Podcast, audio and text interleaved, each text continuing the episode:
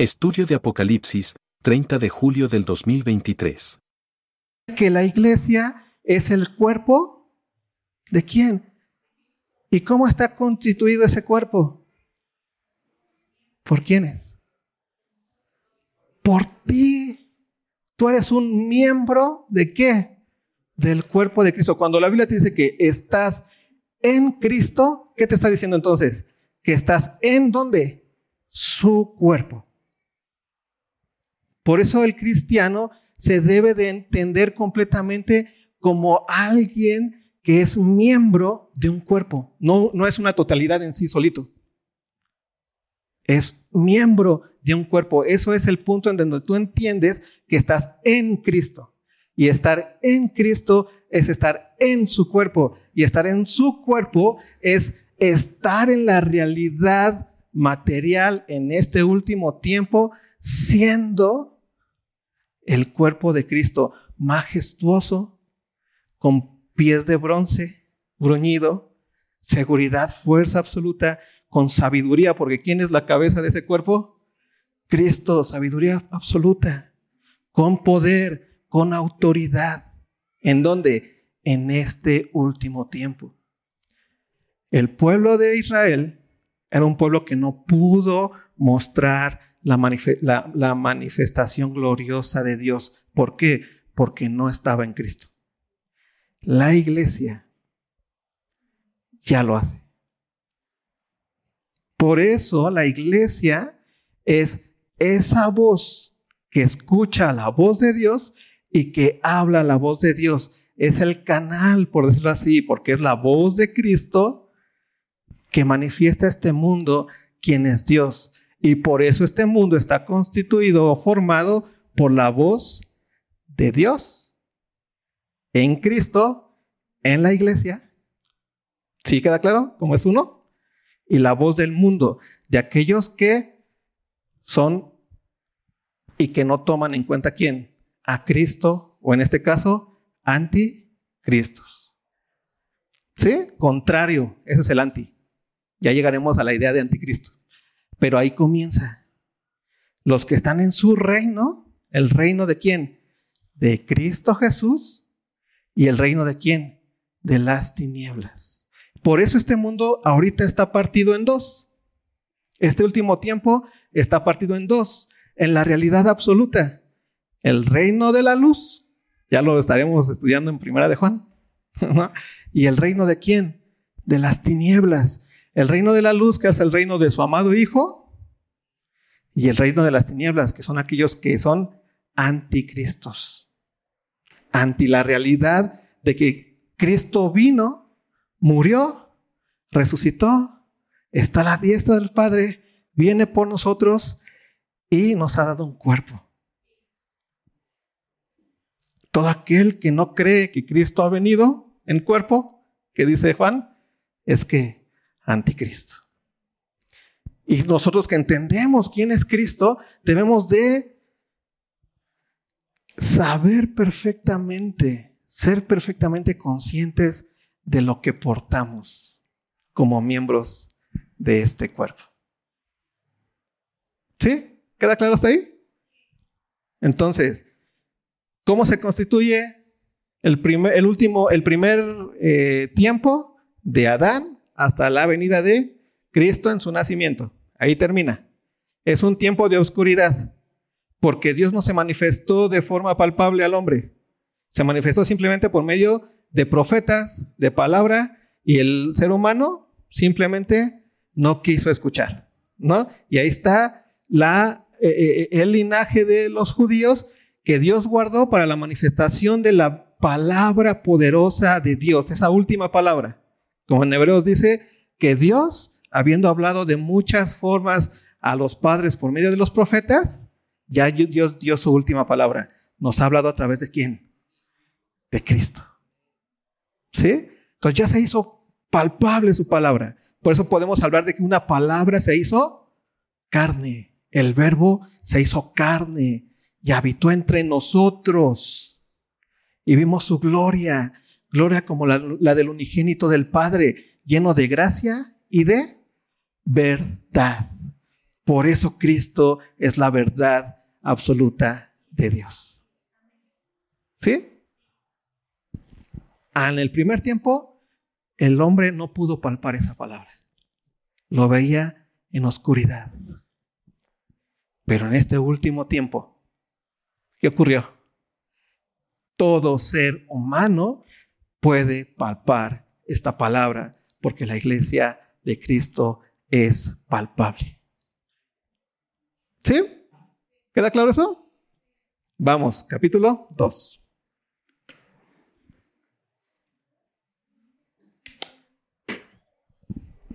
Comenzamos ya con... Comenzamos ya con estas cartas que se escribe a, a quienes? A las iglesias. ¿Vale? Vamos a ver y a tratar de comprender el sentido. Otra vez, acuérdense muy bien, el mundo o este último tiempo está constituido de dos palabras palpables. La palabra de Dios en Cristo, en su iglesia, y la palabra de quién? Del mundo en el, la soberanía de los hombres acá, ¿no? En la realidad que podemos vivir cotidianamente. ¿Sí? Son esos dos lugares, el reino de la luz y el reino de las tinieblas. ¿Sí te das cuenta? Cómo ya este último tiempo está completamente partido. Antes estaba solamente tinieblas. Y estaba el hombre tratando de llegar por medio de su inteligencia a Dios. Grandes religiones, grandes cultos. El mundo completamente encantado. Hay ánimas por todos lados. Pero ¿qué hace en este último tiempo la palabra que ya se hizo verdad? Destruye todas las hipótesis y las tesis y las ideas de cómo es Dios que el hombre había hecho, de, de, cómo funciona de Dios, de qué quiere Dios y de dónde encontrar a Dios. Dios lo hace, les dice, a ver, ya estuvo que me estés diciendo qué soy, te voy a decir yo qué soy. Y pum, pone a quién? A Cristo Jesús. ¿Sí? Y entonces el mundo en ese momento queda completamente dividido. Se desenmascara. ¿No? Aquí está lo que Dios dice. ¿Lo crees? No. Va, estás del otro lado. Ya no hay más, ya no hay. Pero déjame busco más, deja ver el misterio. No, la única forma, el único mediador entre Dios y los hombres, porque Dios quiere que todo mundo se arrepienta, el único mediador que Dios dejó entre Dios y los hombres, ¿quién es? Cristo, hombre. No, pero no puede ser que... No. Quedó la palabra implantada como una columna y baluarte de la verdad. Como esa columna que nadie puede pasar, que nadie puede tumbar. Esa columna a la cual hay que estar atentos el ser humano si quiere tener una relación con Dios. ¿Sí? Ahí están las dos palabras puestas. Y ahora vamos a capítulo 2. Ve lo que dice. Escribe, Jesús está hablando ahí, Cristo está hablando ahí a, a, a Juan. Y me gusta mucho esta parte. Pongan mucha atención sobre las cosas que son importantes para la iglesia.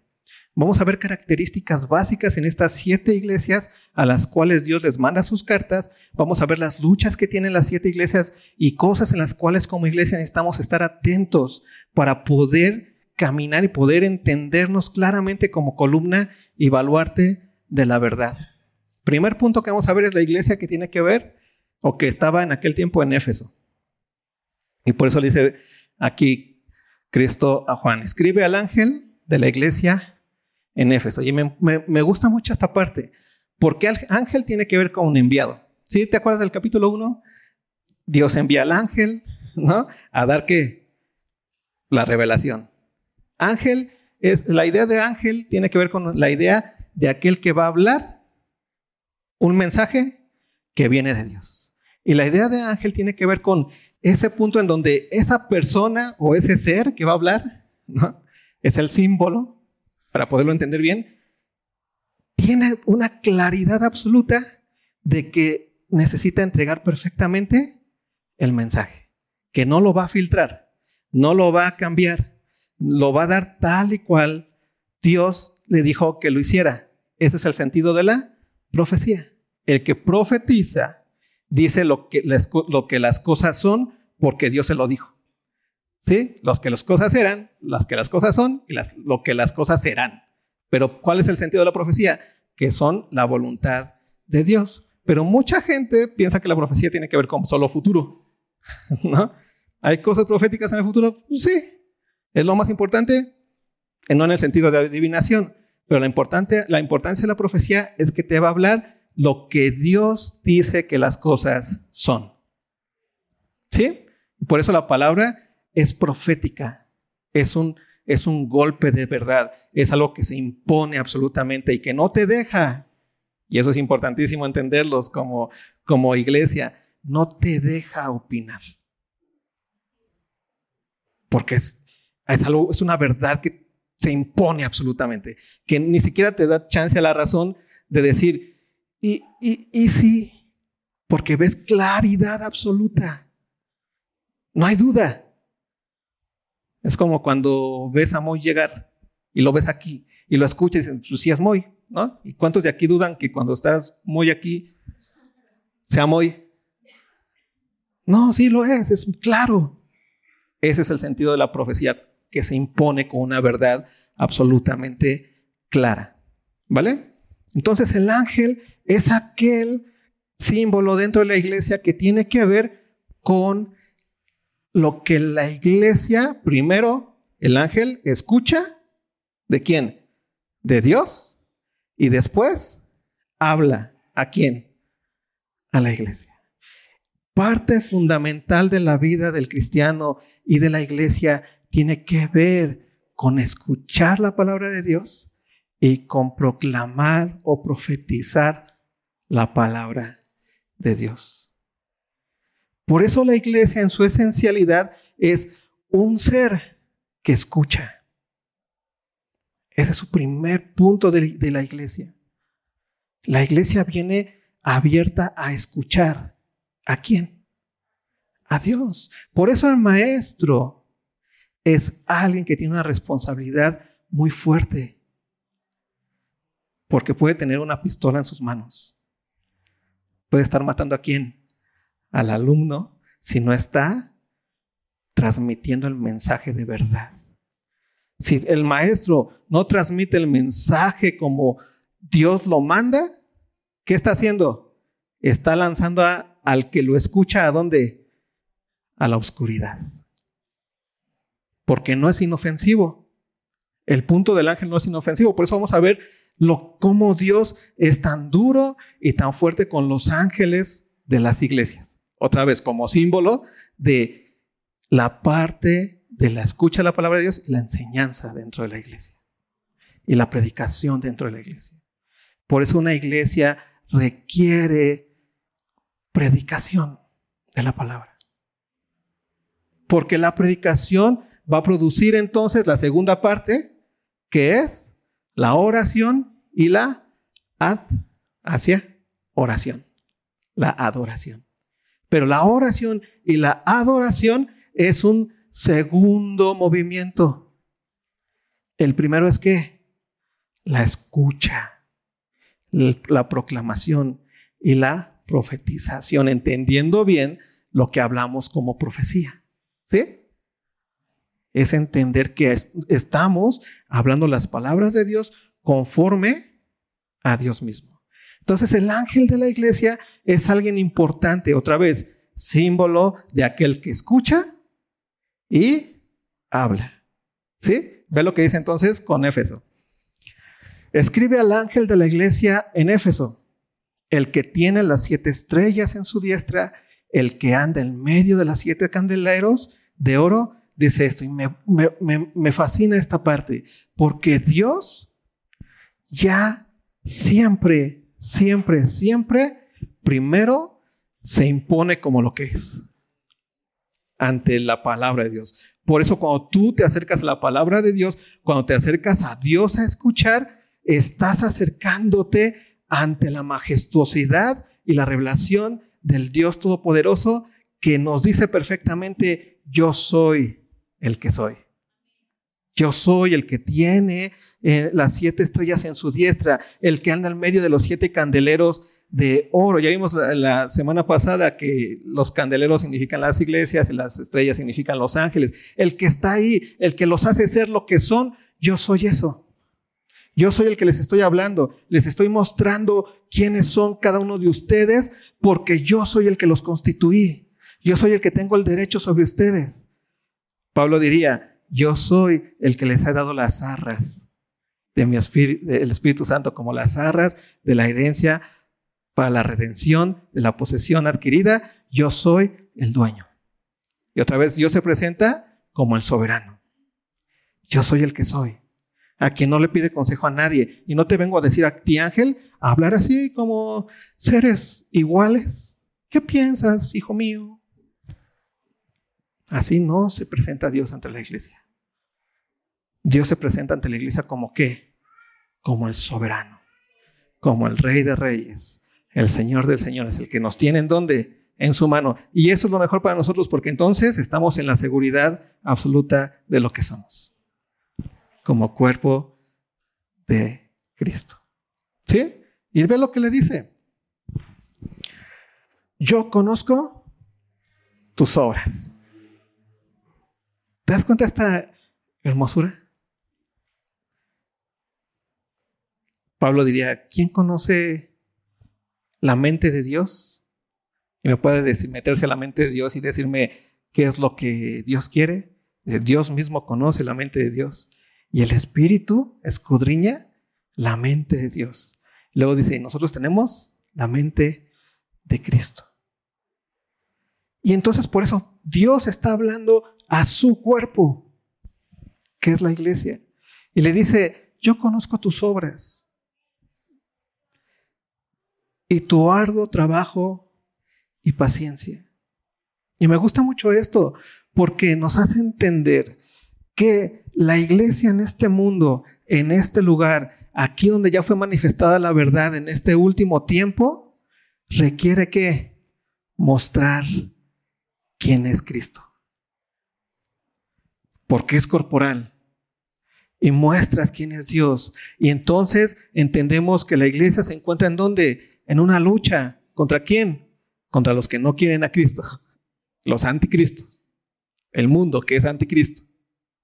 Y entonces están en ese trabajo y en esa ardua lucha, y estamos en ese trabajo y en esa ardua lucha en donde la iglesia busca el bien. ¿Qué es el bien? Glorificar a Dios. Y ahorita vamos a ir un poquito más adentro hacia eso. O tal vez ya no, pero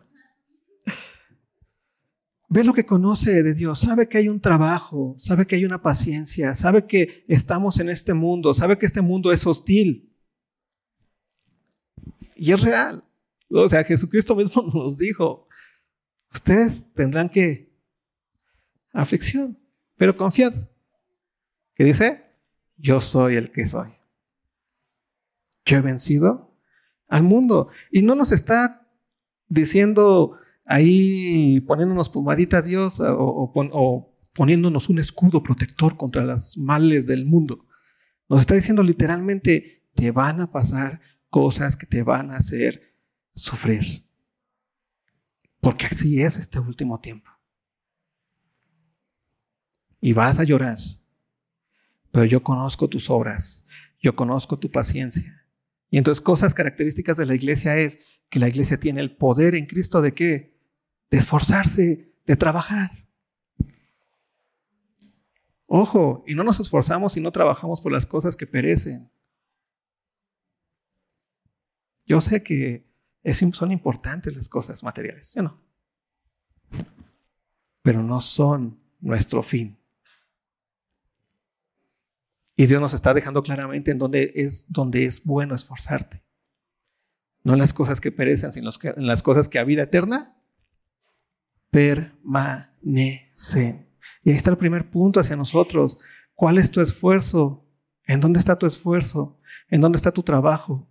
¿En dónde está tu paciencia? Ve lo que sigue diciendo. y que no puedes soportar a los malos. Y has probado a los que se dicen ser apóstoles y no lo son y los has hallado mentirosos.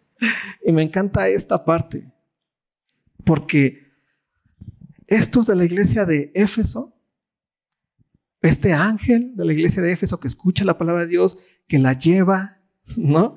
Que la enseña, es alguien que trabaja duro, es alguien que, que tiene paciencia, es alguien que ha entendido también la verdad de Dios, que no puede soportar a los malos, tanto que ha entendido bien que a cualquiera que quiera hablar en el nombre de Dios, ¿qué hace este ángel? Los pone a prueba y los desenmascara y le dice, no, tú no hablas de Cristo, tú hablas de tus entrañas. ¿Te quieres volver apóstol a ti mismo? A ver, el apóstol es un enviado de Dios, sabe perfectamente, es alguien que cuida perfectamente lo que se dice en dónde?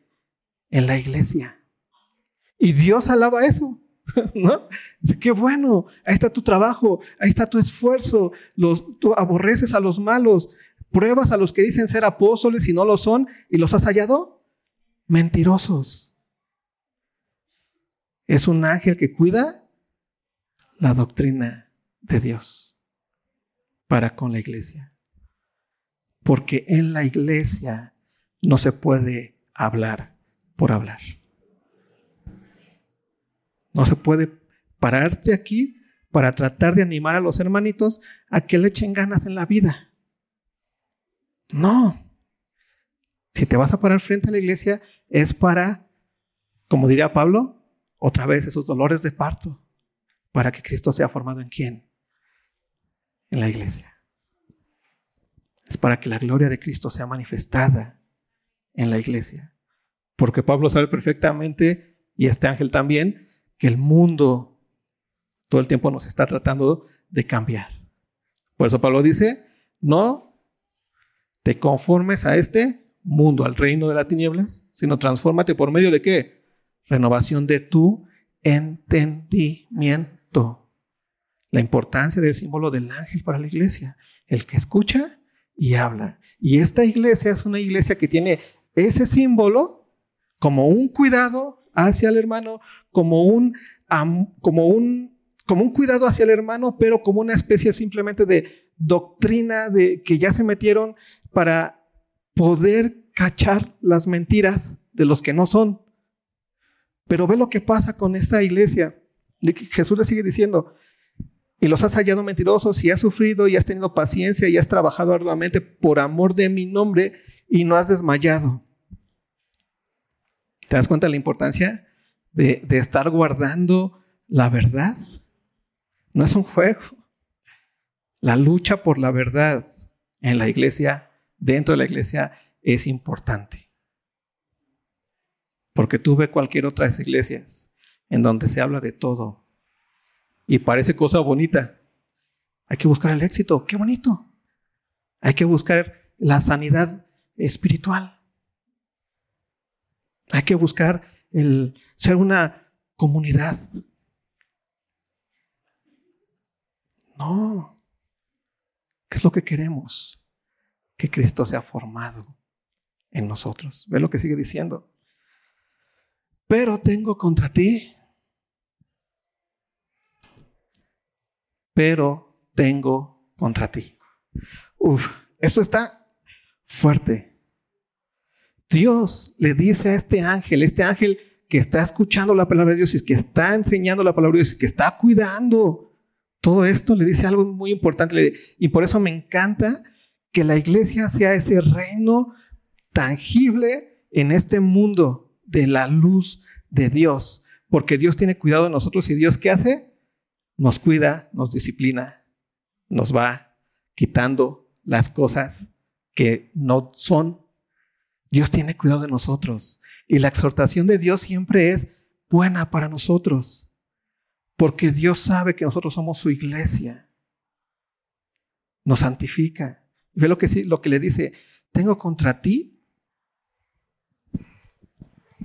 que has dejado tu primer amor.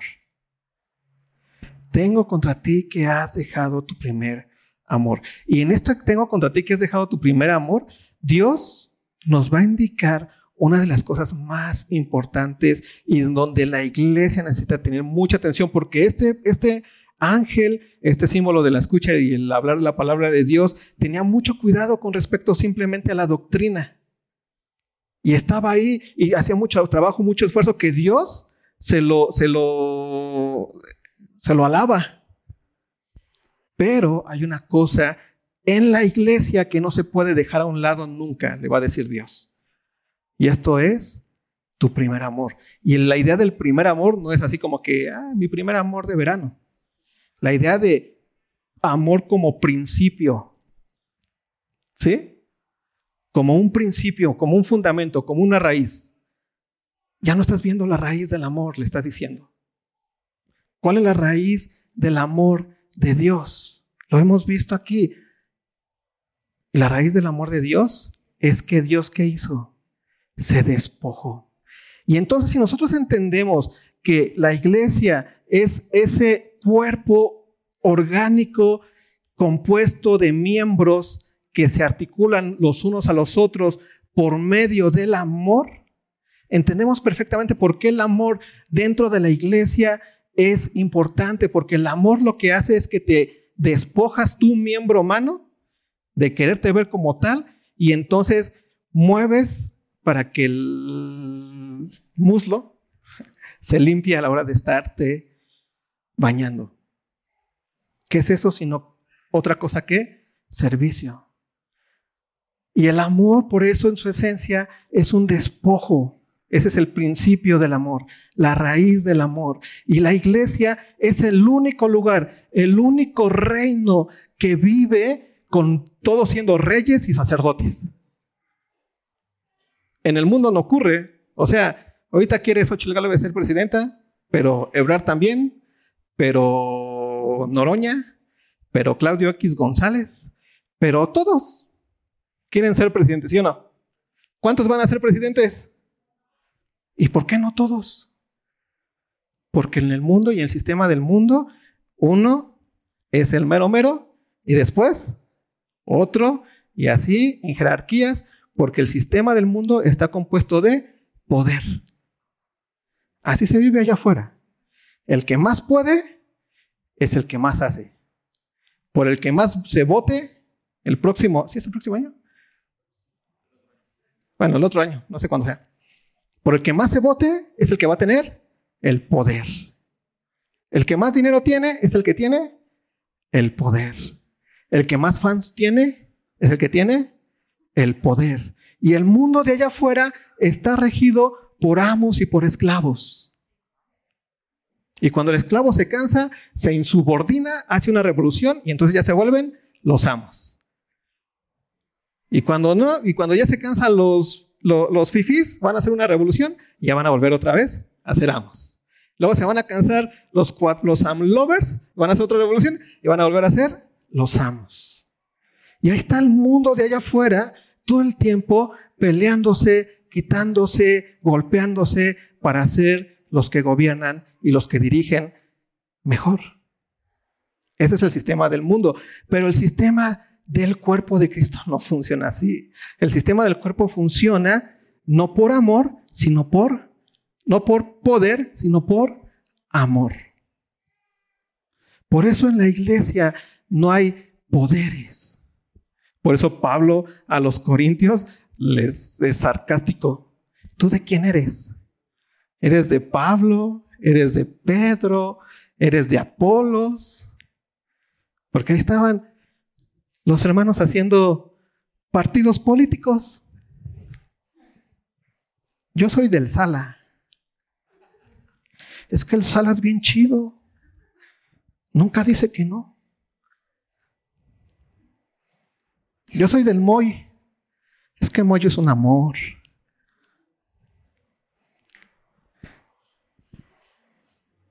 ¿Te das cuenta que eso es una estupidez dentro de la iglesia? Pero que si no lo entendemos, se olvida el primer amor. Y, y, comienza a entrar en la iglesia el poder y las jerarquías. Y es lo que Dios le está diciendo a esta iglesia de Éfeso. Sí, tienes buena doctrina, qué bien, qué padre trabajo, qué arduo, pero nunca te olvides de cuál es la esencia del cuerpo de Cristo. ¿Y cuál es? El amor. ¿Por qué? Porque Dios es amor. Y por eso en la iglesia no hay jerarquías. Hay miembros que tienen cada quien su función y que funcionan en amor. ¿Para quién? Para el cuerpo de Cristo. Miembros que deben de madurar para que la, iglesia sea una iglesia que muestre la luz de quién? De Cristo. Pero si en la iglesia te estás peleando por jerarquías y por quién tiene el control y por quién tiene la razón y por qué tiene lo que sea, está diciendo Jesús a la iglesia de Éfeso, has olvidado el primer amor porque está haciendo así, bien intelectual, bien bonito, qué chido, pero eres igual que ella. Eso déjaselo al sistema del mundo. Por eso en la iglesia es posible amarnos los unos a los otros, perdonarnos los unos a los otros, tener al otro como superior a ti mismo, porque todos somos reyes y sacerdotes en este reino, en el cual Cristo es la cabeza en quien bien coordinados vamos avanzando, mostrando la luz de Cristo en este último tiempo. ¿Se va quedando claro? ¿Qué es lo que pasó con, esta, con, este, con este ángel, símbolo de la escucha y el habla de lo que se, escucha en, se escuchaba en esa iglesia, de lo que se enseñaba en esa iglesia? ¿Qué comenzó a escuchar la voz de quién? Del mundo. Y olvidó primer amor. Comenzó a meterse a jerarquías. ¿Quién sabe más? ¿Quién sabe menos? Y, y, olvidó que la iglesia significa, que en la iglesia el amor significa despojo.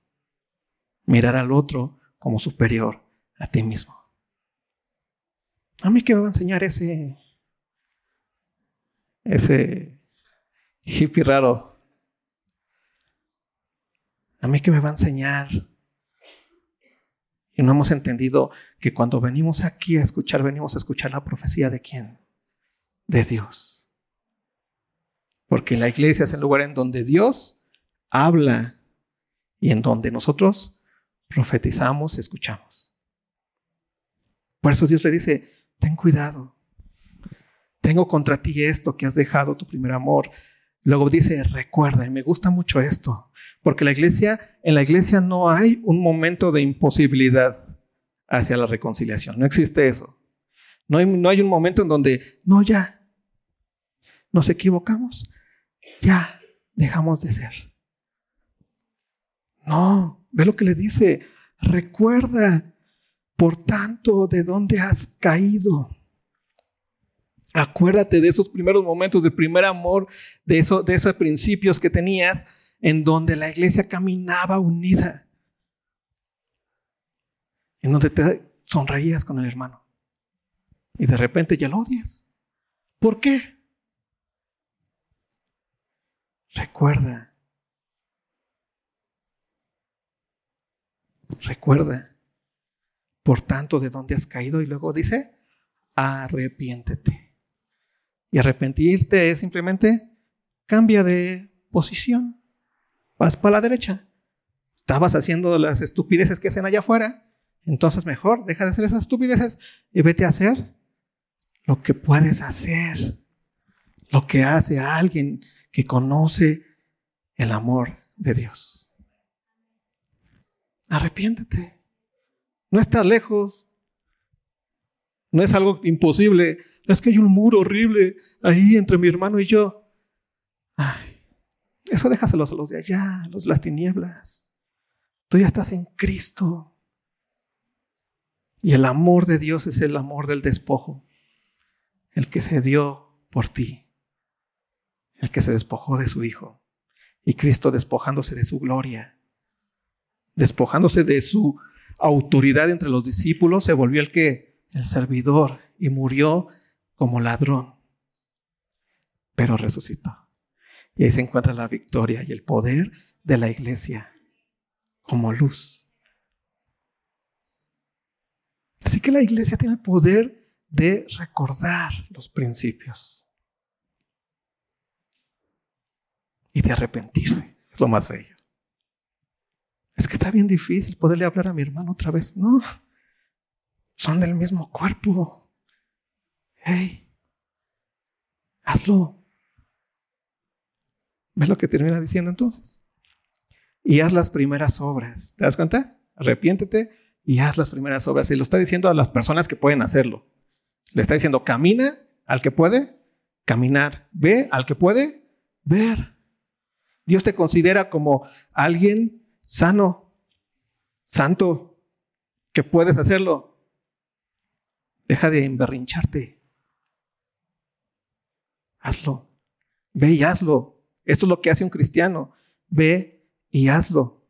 Y dice, si no lo haces, entonces está, hay un problema grande. Porque tal vez no estás dentro del reino de Dios. Tal vez estás dentro del reino de las tinieblas porque no hay un poder en ti.